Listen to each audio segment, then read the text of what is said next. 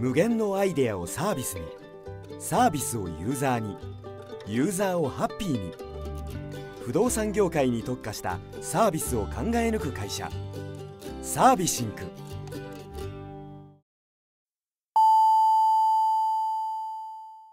ウェブディレクションやってますラジオ。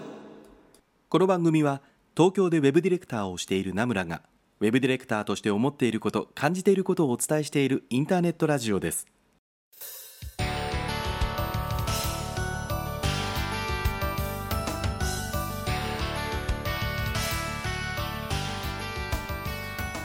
皆さんこんばんは名村真司です。1週間のご無沙汰がお過ごしだったでしょうか。えー、ゴールデンウィークも明けましたね。なんかもうね東京地方は寒いような暑いようなっていう天気が続いたりしてたんですけどね。途中あの何日かありがたいことに休むことができましてあの家の近くの公園で遊んでたんですけどもね。風がもう強い日がすごい多かったような気がしましたね。あーなんかなので軽いボールでねあのキャッチボールしてたんですけども。ちゃんと飛ばないんですよね距離が長いとね。風に流されてみたいな。まあといってもね旅行にも行けないし外食ができるわけでもないしってことでね皆さんにとってはどんなゴールデンウィークだったでしょうか。えー、おはがきいただいております。ラジオネームリオンさんからです。ナムさんこんばんは。今年で5年目になるウェブディレクターです。最近ナムラさんのツイートを友達がシェアしているのをきっかけでフォローさせていただきました。ナムさんを知ってからこのポッドキャストを聞くようになって今まで結構いろんな体験をしてきたのですがまだまだいろんなことがあるんだなと思いながら聞いています。といってもそれってウェブディレクターが嫌というわけではなくてもっといろいろな経験ができるようになっていきたいなと思ってます。これからも頑張ってください。負けないように僕も頑張りたいと思います。というわけでね、えー、おはがきいただいてます。ありがとうございます。こういったね、あのー、何か質問とかどうこうってわけじゃないんですけどもツイート見たりとかねポッドキャスト聞いてますよとかねいうおはがきおはがきをいただけるともそれはそれで僕はとても楽しみで、えー、ありがたいなと思ってますのでこんな感想でも全然いいので皆さんおはがきいただければなと思います。というわけで今夜も行ってみましょう。今夜も30分名村についてこい。この放送は不動産業界特化のウェブ制作システム開発でおなじみのサービシンクの提供でお送りいたします。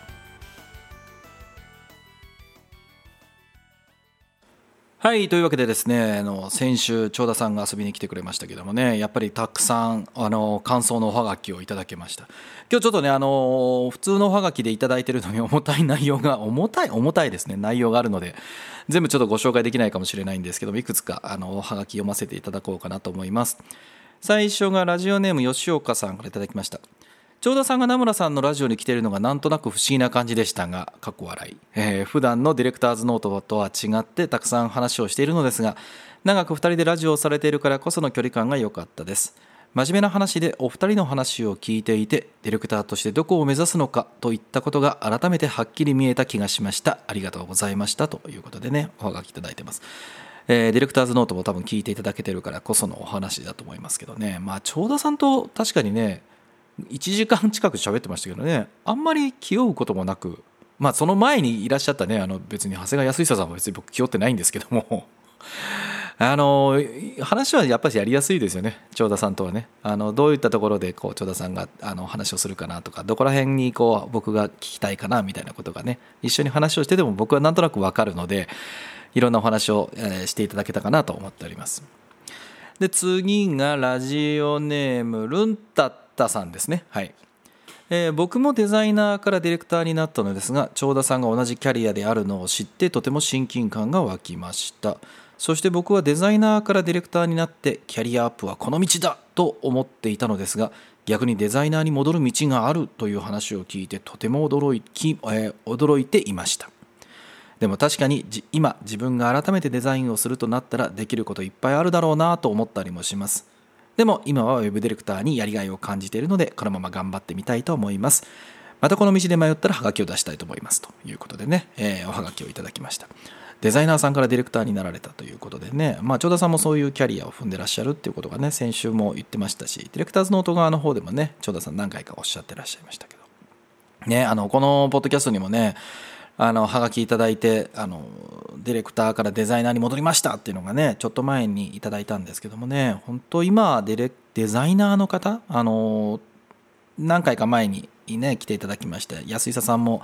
長谷川康久さんも同じようなことをおっしゃってましたけどね。あの単なるビジュアルデザイナーとビジュアルデザインをするかビジュアルデザインをするってわけだけじゃなくてね今後デザイナーっていうのが大きな意味で本当のデザインをどうするかみたいなところは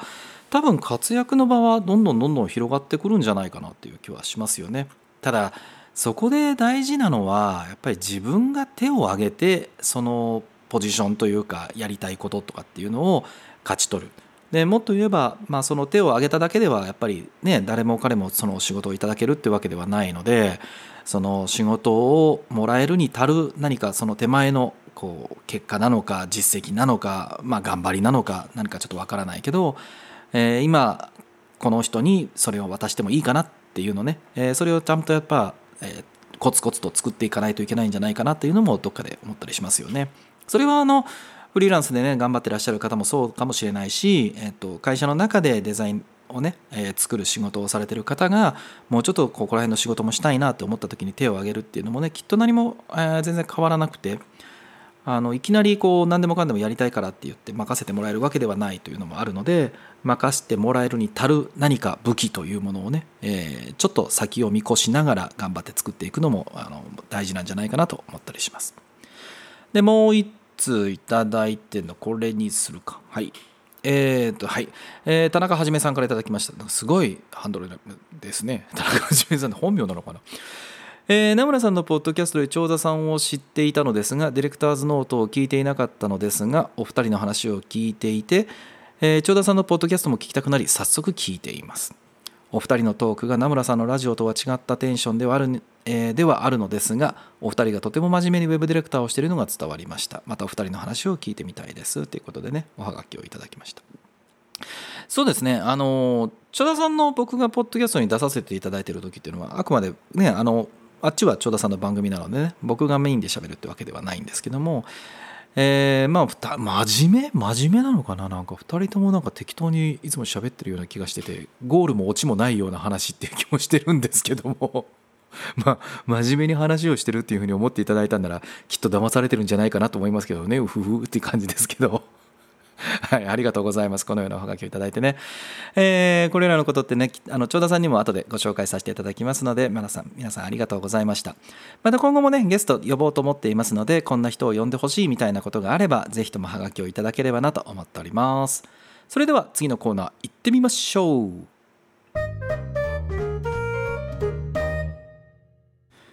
はい、えー、お便りのコーナーです、えー、このコーナーではツイッターのハッシュタグ、シャープウェブアンダーバーディレクションをつけたツイートをしていただくか、ナムラに DM でいただきました内容について拾ってお答えをさせていただいております。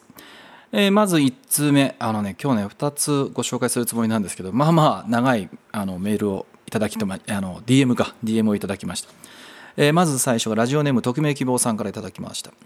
えー、いつもポッドキャ、えー、いつもポッドキャスト聞いています。ディレクターとして勉強になることが多くて助かっております。名村さんの先週まで倒れるくらい大変だったとのツイートを見てご連絡しました。まずはお疲れ様でした。休める時にはしっかりお休みになってくださいね。えー、さて質問なのですが、この時名村さんは周囲の人たちへの態度はいつもと変わらずだったのでしょうか？というのも、私も先日まで毎日深夜2時3時までやっても終わらない闇の開発案件を担当していたのですがうまく進められず精神的にも肉体的にもかなり参ってました。仕事途中気がついたら涙が止まらなくなったり胃が痛くて動けなくなったりチームメンバーからの辛辣な指摘を受け受け取りすぎた結果本来助け合うべきチームメンバーも敵だ。私には誰も味方がいない。といった感情に陥りピリピリした対応をしてしまっていたことをとても反省しているのです。心理的安全性のない環境下に置かれた時ストレスがかかった結果自分も相手に対して心理的安全性のない対応をとってしまったのですよね。でもこれって全員が連鎖してやっちゃうことで良くないチームの空気にしてしまったなと振り返ると思っています。ディレクターってどんな辛い状況でもいつも笑顔で明るくチームをまとめなければいけないよなと痛感するとともに具体的にどのようにすれば自分が変われるのか悩んでいます。このままでは同じ状況に置かれた時同じことを繰り返してしまいそうです。名村さんはお辛い状況下でどのようなどのように感情をコントロールしているのでしょうか？また気をつけていることがあれば教えてください。これからもポッドキャスト楽しみにしています。ということでね。えー、おはがきをいただきました。まあ多分大変だったんだと思います。あのまあ僕もちょっとねポッドキャストで言ってましたけどね。大変だった大変だったって言ってますけどね。まあ言うほどでもないですよ。で、えー、まあとはいえ負荷が高いっていう時はありますよ。僕も。あのしんどいなと思う時ねでその時どうしてるかですけどもまあできるだけ平静を装おうとはしてはいますよね。あのときめ希望さんも書かれてる通りやっぱりディレクターのその雰囲気ピリピリしてる雰囲気みたいなのが、ね、周りに伝わって少なくともね自分たちと一緒にやってるこう自分の会社の子たちであるとか、まあ、パートナーさんであるとかにそれが伝わるっていうのはあまり良くはないなっていいことはないですよねいいことはないと思います。なので、えっと、仲間との付き合いの中ではできるだけ平静を装おうかなと思ってますね。でまあディレクターとしてどうあるべきかっていうことなんですけども、まあ、理想論僕がねあの周りから見た時に「いやいやいやいやいや名浦さんめちゃめちゃピリピリしてましたよ」って多分きっとうちの子たちみんな言うと思うんだけどね 絶対に。なのであくまでも理想論ですけどもあの僕がディレクターとしてこうずっと思ってるのが誰がどれだけパニクっててもただ一人最後まで冷静でいるべきだっていうふうには思ってはいるんですよね。あのこの言葉って一応元ネタがあってあの知ってる人は知ってるあ今なんかあそうだ今アニメになってるのかな。あのドラゴンクエスト大の大冒険っていうねあのジャンプでやってました。もうもうだいぶ昔の、ま、アニ漫画か。でなんか最近アニメになってると思うんだけどもまたね。でそこの中でパーティーあの、まあ、ドラゴンクエストっていうものを題材にしてるんで、まあ、仲間がいるわけですよ。でその仲間のパーティーの中で魔法使いの役割っていうことで語られてたのが今言ったようなね、えー、ただ一人一番最後まで冷静でいるべきだみたいなことを語られててあのどんなセリフかあの大の大冒険読んでいただければと思うんですけどもそれがあの僕はディレクターの役割として結構ねああそういうことなんじゃないかなって結構思ってるので今でもそれを大事にしてるんですよね。でむしろその何て言うかな炎上しない案件なんていうのはうんそればっかりになればもちろん全然いいいしそうあるべきなんだけどやっぱり炎上する時はしますよ。でまあその手前のピンチになるような時もいっぱいいっぱいありますよ。でその時に全員に平常時と同じか、まあ、それ以上に安心感を与える態度っていうのをできれば取れるようになりたいなっていうのはやっぱり思っていますよね。あのディレクターの僕がパニクってたらもう周りもめちゃくちゃこれやばいんじゃないかってやっぱ思っちゃうと思うんですよなのでいやいや大丈夫だよどうにかするからみたいなことがまあ周りに伝わってるってみんなはできる最大限のこうクリエイティブというかねものを作ることに頑張ってもらえればなっていうふうにやろうとはしていますでねただこれを聞いてくれた方でえっとこれを頑張ってやるとするじゃないですかただねこれね誰かそれを見てくれていて認めてくれる人がいないとおそらくねどこかで心折れるんじゃないかなと思います。あのというのは、まあ、クライアントであるとかプロジェクトがやばいって状況とその自分と一緒に頑張ってくれてるこうクリエイティブのメンバーとの間で、まあ、完全に板挟みになってしまうわけですよね。なので相当メンタル強くないとどっかで無理になると思いますよ。だからあの匿名希望さんもまあ途中でねかなり辛くなったっていうことをね書かれてて、まあ、身体的にも肉体的にもそれが出てきたっていうことですよね。あの僕もねこれねありますよ。うつとかではないんだけど33歳ぐらいと38歳ぐらいの時に結構覚えてます。まあきつかったですね。で33ぐらいの時かなりやばかったなって自分で思ってますよ。ただ僕はたまたまもともと役者みたいなことをしていたので何て言うかなその時の自分の感覚は追い詰められてる自分っていうのとそれを結構客観的に見てあやばいやばいやばい今俺結構やばくないっていうふうに思える自分がいたんですよ。なのでもうはっきり覚えてますけどそれね確かね僕も夜中に当時勤めてた会社で1人会社に残って2時とか3時だったんですよ。で休憩室にいてどうしよっかなと思ってそういうふうに状態になってこれはやばい、えー、明日病院に行こうということであの病院に行ってなんかね胃が痛かったんですよね結構ね。なので胃の粘膜を強くする薬を処方してもらってなんかとりあえず愚痴をいっぱい聞いてもらったみたいな感じでね。あのその場も別に特に何何事も大きなことになることでもなくなんとか仕事は頑張って普通にやってまあ終われば普通に終わりましたという感じでしたね。でまああのそれ以降はそんなに大変なことはないのでまあどうでしょうね。まあ今立場的に代表だしね。なので責任を全部背負ってるのになんとか回しきる人みたいに思ってるかもしれませんけどまあ胃が痛いときは胃が痛いよやっぱりね。ね まあ話にあの重たい話になっちゃいましたけど本題は、まあ、あの匿名希望さんが書いてたのね具体的にどうすれば自分が変われるか悩んでますってことだったんだよね。でね変わるって僕が今ここでポッドキャストでお話をして変わってくれればすごく嬉しいけど難しいんじゃないかなと思うんですよね。あの変わる変わらないって話でなんかちょっと前にラジオでね話をした気もするんだけども僕とは経験もキャリアも年齢も、まあ、あと負荷に対する体制とかも全部違うじゃないですか。なので僕の過去の経験がそのままハマるっていうのはやっぱ思わないですよね。ハマったらいいなと思いますけどね。なのでじゃあどうしたらいいんですかっていう話になるんだけどどちらかというと耐えられる自分を作るんじゃなくてそのピンチにならないようにする方法を身につける方がいいかなと思うんですよ。要はリスクヘッジですよね。あのリスクへの嗅覚ってものをもっともっと頑張って磨いてそもそも負荷の高い状態にならないようにするって方が多分スキルとしてはいいと思うんですよ。で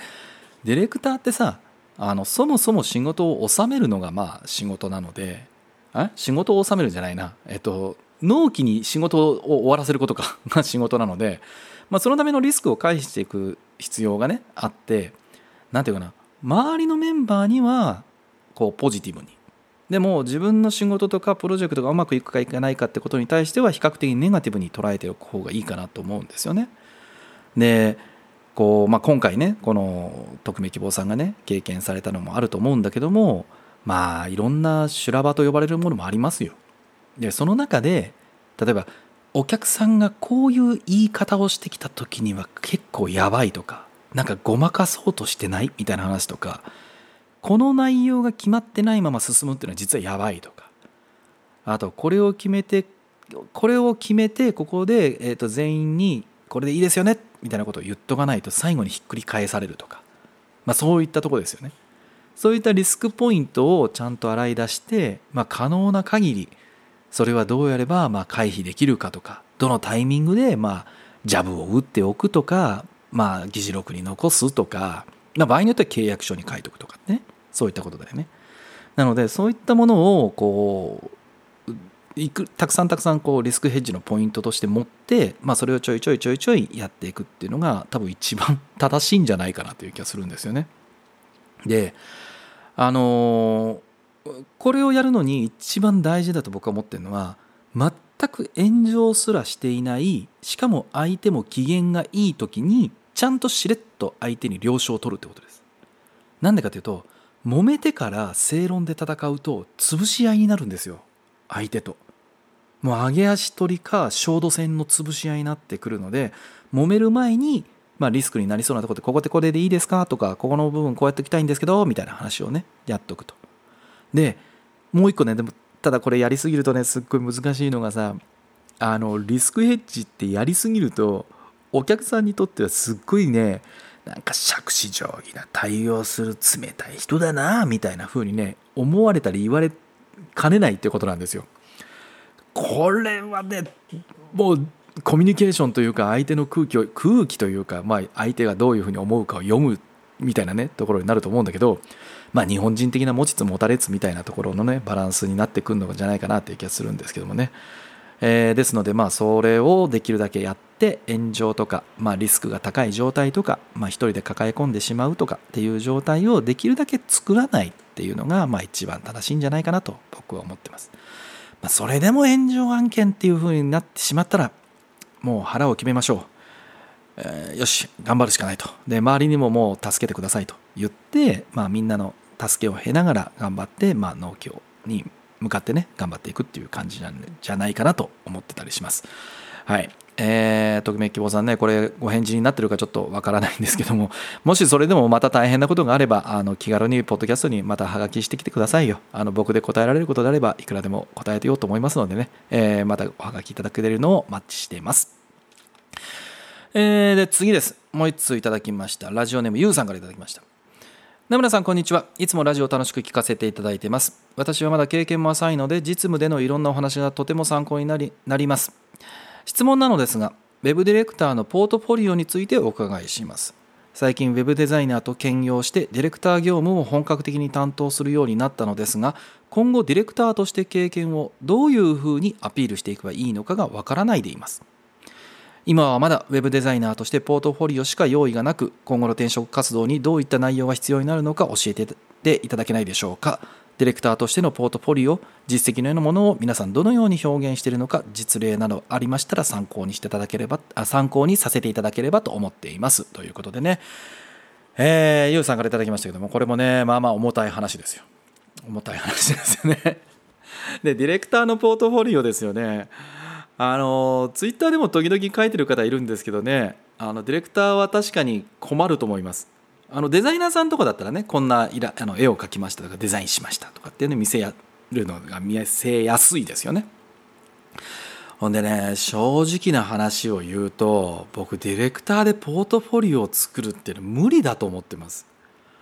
で、まあ、ポートフォリオって何ぞやって言ったら、まあ、作品集とか実績とか、まあ、そういったものをまとめたものですよね。で転職の時にってことを書かれてらっしゃるんですけどもまあ、あのその時に過去にこん私はこんなことしてきました僕はこんなものをやってきたんですってことをね面接のやり取りで、まあ、相手との質問とかだけでは伝えづらいものを伝えるっていうことではまあ重要だからってことはそれすっごいよくわかります。でここですごい問題なのがいわゆるあの秘密保持契約とか NDA とかっていう部分ですよ。あの皆さんが、まあ、これ聞いていただいている方がねディレクターとして仕事をしているんだとすると少なからず企業案件をしてると思うんですよね。まあ、あのお友達の案件をやってらっしゃる方もいると思いますけども。で企業案件である限りは絶対に秘密保持契約とか NDA っていうものが巻かれてるはずなんですよ。もうこれもう絶対だと思います。これがないってことは多分ないんじゃないかなと。で皆さんが直接やってないかもしれないけども会社対会社ではやってるみたいなことがあると思います。でそこに書かれてる、まあ、もしくはあの業務委託基本契約書とかねそういった契約書があるんだけどもその中で表現されてるものでしか、まあ、第三者には実績として公表することができないわけですよ。でもし今 YOU さんがね企業に勤めてらっしゃるんだとすると公表する権利っていうのは企業が持ってるんですね所属している。個人にはありません。基本的にはないはずです。でその会社で、まあ、ご自身 YOU さんがね自分がデザインをしましたとか自分がディレクションしましたっていう案件であったとしても個人としてまあ、それを公表する権限っていうのは基本的には多分与えられてないはずなんですよ。ちゃんと会社に公表あの伝えてこの実績を私の実績として使わせていただけないですかって言ってなかったとしたらまず言っちゃったら多分かなり危ないと思います。でこれ最悪下手したら本当訴えられる可能性があるっていうのが僕の知り合いの会社で実際にあったんですよ。あの退職したデザイナーさんが自分の個人のサイトでその辞める辞めたね辞めた会社に在籍した時の案件のクライアント名とかデザインの還付？還付というかねあの最終的に OK になったデザインを載せてたらしいんですよ。で、それ聞いたら要はもうその企業に納品をして、えっと、公表されてるデザインだから別にデザインデザイン案？デザイン案というかデザインかデザインのビジュアルデザイン自体を載せてもいいだろうと思ってたっていう話だったらしいんですよね。でさらにひどかったのがクライアントさんからどういう予見だったのかってことまで書いてそれに対してこういうデザインにしましたみたいなことを書いてたんですよ。でそれはねあろうことかクライアントさんがそれを見つけたらしいんですよ。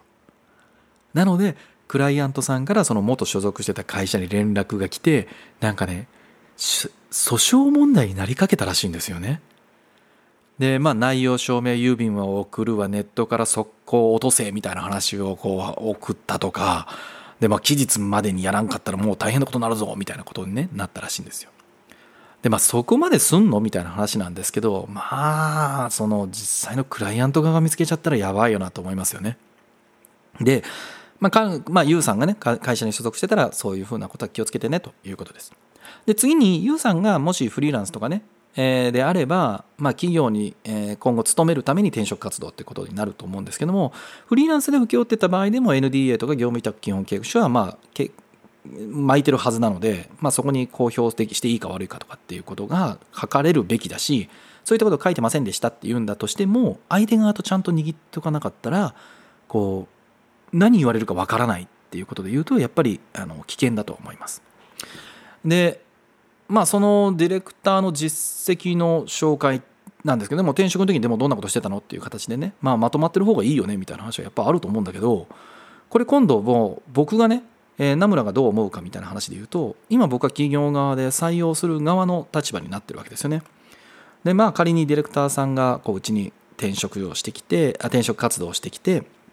で面接をしたとしましょう。その時にいきなり紙でこれが私の実績ですってディレクターとして実績とか、まあ自分のサイトに載っけてたら、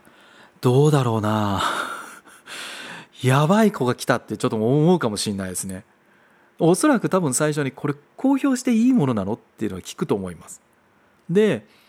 そのタイミングで、いや、大丈夫ですって言われても、信じれるかなっていう気はちょっとしますよね。うん、それを言われてもね。で、もしそこで、え、え、そういうのっていうような、なんかもし詰まっちゃったとしたら、もう、もうまず、まずこの子はダメだとちょっと思います。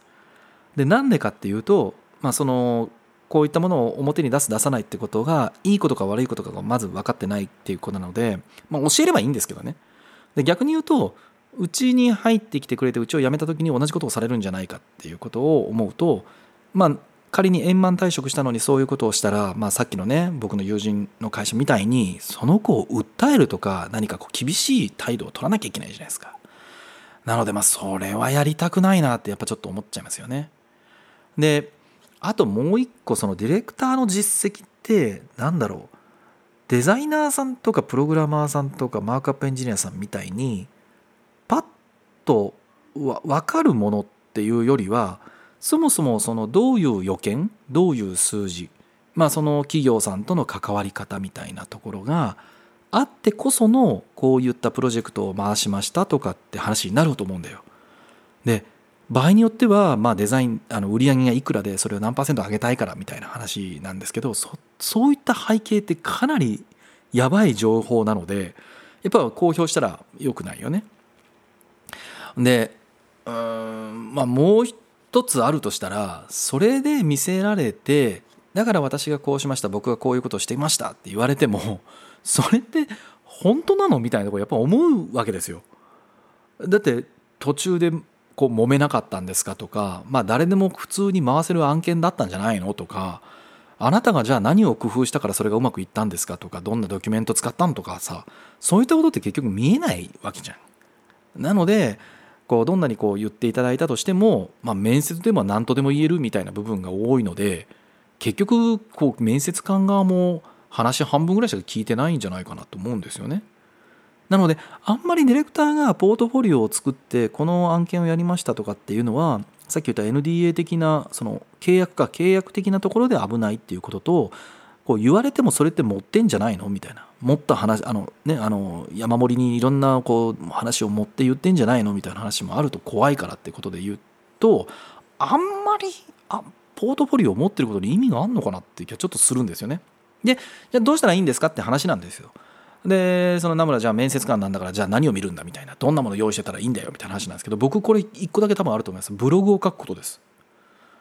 あの僕はディレクターの最大の武器っていうのは言葉だっって思ってます。まあこのポッドキャストでも言ったかな？であとツイッターでもたまに言ってたりすると思いますけどね。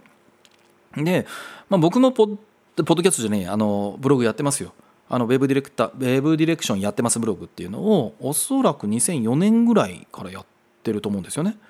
でこれなんでやり始めたかっていうともう明確なんですよ。あの僕が尊敬してるディレクターの方と当時お会いしたんですよ。2004年ぐらいだったと思いますけどね。でその方と話をした時にウェブディレクターがブログをやってるなんて信じられないって。そんな人は僕は信じられないよと言われたんですよ。でこれはまずいなと思って、まあ、それから僕のウェブディレクションやってますブログっていうのを始めたんですね。で、えー文章とか、まあ、会話が下手っていう人っていうのは特にやっぱディレクターはなかなか難しいんじゃないかなと思うので、まあ、そういった意味の練習も含めてねやっぱり書く方がいいかなという気はしてます。でどんな内容を書くかですよ。あの当然さっきの話があるから直接案件の内容を書いちゃダメですからね。絶対ダメですよそんなこと書いちゃね。でまあそこでって言うんだとするとウェブディレクターとかプロジェクトを通してどんなことを考えたのかとか危機回避とかにどういうことをしたのかみたいな。あとはどういったツールを使ってるのかみたいなね。そういった内容じゃないかなと思うんですね。あのツイッターに投稿してる方もいらっしゃると思うんですけど、まあ、それはちょっと弱いかなと思ったりとか、まあ、まとまってみるっていう形にするとなかなかこう面接の時見せづらいっていうのも多分あると思うんですよね。まあ、自分で言うとギャッターにまとめるとかってあるかもしれないけどね。である程度の文書量っていうこともやっぱり大事かなと思ってたりします。でまあ、それで何を見てるかっていうとその人の価値観とか考え方とか、まあ、負けん気みたいなものとか忍耐力とかですよね。まあ、そういったものがブログに僕は現れると思うんですよ。でなんでかっていうと、まあ、この、まあ、僕のブログも最近ねブログ自体あ文字を書く時間がないから僕ポッドキャストをし始めたっていうのが正直なとこなのであれなんですけど続けるってことがやっぱ難しいんですよね。なかなかみんな続かないですよブログをブログって。なのでえー、まあ就職をしていたとしても会社とはちょっと離れた1階のウェブディレクターとしてっていうことを書き続けていくっていうことはもうすごく強みになるんじゃないかなという気がします。でその中でねすごく僕参考にしていただけるんじゃないかなってもうご紹介できるのが、えっと、丸美さんっていう方が書いてらっしゃる、えブログですよね。えっと、アットマーク YARITAI KOTOHAI2 っていうあの女性のね、えーと、ウェブディレクターの方なんですけどもブログ本当によくちゃんと書いてますあの頻度が多い少ないというよりも中身がすごくちゃんと書いてますなのでうちはもう今ウェブディレクターの方のあの採用って止めてしまってるんですけどももし彼女がうちに転職したいですみたいな形でそのようなブログを書いてるのを見せられたらまあ多分履歴書なんかとか職務経歴書なんか極論どうでもいいわと思うんじゃないですかね。本当によく書いてらっしゃいます。で、まあ、そこから、まあ、具体的な企業まあ普段のね仕事の中から企業案件の具体的な部分をぼかして、まあ、ディレクターディレクションとしてどういうことをやってきたっていうことをまあ書いていけいければ本当にいいこう自分のポートある意味ポートフォリオになるんじゃないかなと僕は思ってたりします。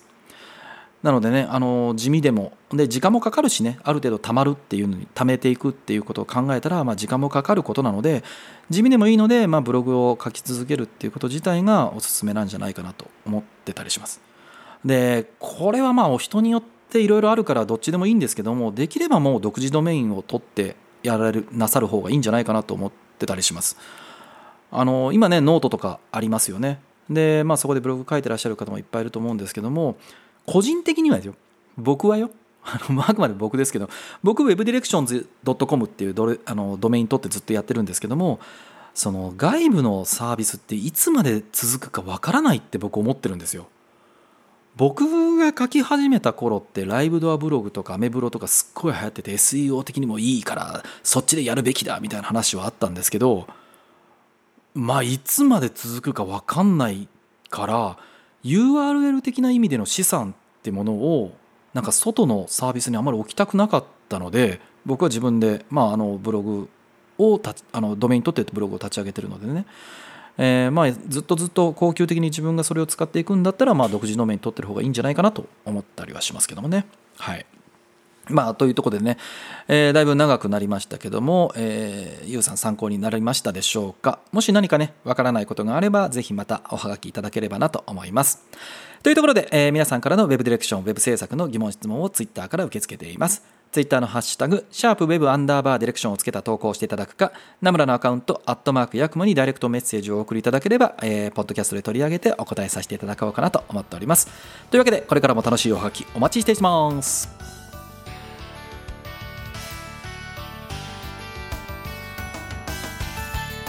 はい、というところでイベントの紹介です。えー、5月22日ですね、えー、来週、再来週かな？再来週かな ?5 月22日の土曜日の21時から、えー、先週ゲストに来てくれました長田さんとディレクター談義ボリューム8を開催することになりました。よかった。まあ、よかったのかな？いや長田さんと本気でねもうどうしようかなとみたいなことを言ってたんですけども、まあ、やるかという話になりましたので、えーまたやるこ、えー長田さんの2人で喋ろうと思いますのでぜひともですね皆さん参加していただければなと思います。ちょうど今ね2人でちょっとどんなテーマにしようかなみたいな話をしているんですけども22日の21時からの時間をとりあえず開けといていただければなと思います。いやまあね毎回来ていただける方いるんですけどもおっさん2人でね適当にああだこうだ喋ってるだけなんですけどもね 1年以上続きましたけどもね、まあ、これからもね機会があればあの長田さんと2人でこういった形で続けていこうかなと思っております。もうすぐイベントページが立ち上がると思いますけどもまずは先ほども言いました通り5月22日の夜ぜひ皆さん開けておいていただいて参加していただけるのをお待ちしております。えー先週はその長田さん来ていただきましたけどもねまたあの近々新しいゲストの方にちょっとお越しいただく予定がありますのでね、えーその方がどんな人かっていうのはまだちょっと発表しづらいんですけども、えー正式に決まったら改めて皆さんにご紹介したいなと思ってます、まあ、最近ちょっとね、あのー各週ぐらいでゲストの方に来ていただいてたんですけどもね。あのこの人とナムラが喋ってるのを聞いてみたいとかね。あのナムラはどうでもいいけどこの人にとりあえずあのポッドキャスト喋ってもらいたいみたいな人がね。あればぜひともまたハガキをいただければその人にオファー出したいなと思っていますのでね。あのディレクターじゃなくても構いませんよ。あの僕が知ってる方かどうかもちょっとわからないんですけども。あのご連絡させていただこうかなと思ってますしナムラが知ってそうな人でも全然構いませんのでまたご連絡いただければなと思ってます。でねまだあのちょっとはっきり言えないんですけども、まあ、年末にですねちょっと大きなまたお話をいただけそうです。あのこのポッドキャストネタの方ですね、えーそちらの方でちょっと大きなお話をいただけそうなのでね。それはそれでまた今年も頑張らないなという感じにはなっておりますけどもまたそれも発表発表できるようになったら皆さんにご紹介しようと思っております。はい、えー皆さんからのたくさんのおはがきお待ちしています。この番組では皆さんからのウェブディレクションウェブ制作での疑問質問をツイッターから受け付けています。ツイッターのハッシュタグ、シャープウェブアンダーバーディレクションをつけた投稿をしていただくか、ナムラのアカウント、アットマークヤクモにダイレクトメッセージをお送りください。このラジオはあまり重たい内容ではなく、朝や昼や夜に何かをしながら聞いていただければ、ウェブディレクションについてちょっとしたヒントになるような放送をしています。というところで、あっという間にお時間でした。お相手ナムラ真司でした。来週も絶対チューニングしろよ。バイバイアイディアに形を与えサービスをユーザーにそしてユーザーをハッピーに。あらゆるサービスを考え抜いて形にする会社。サービシンク。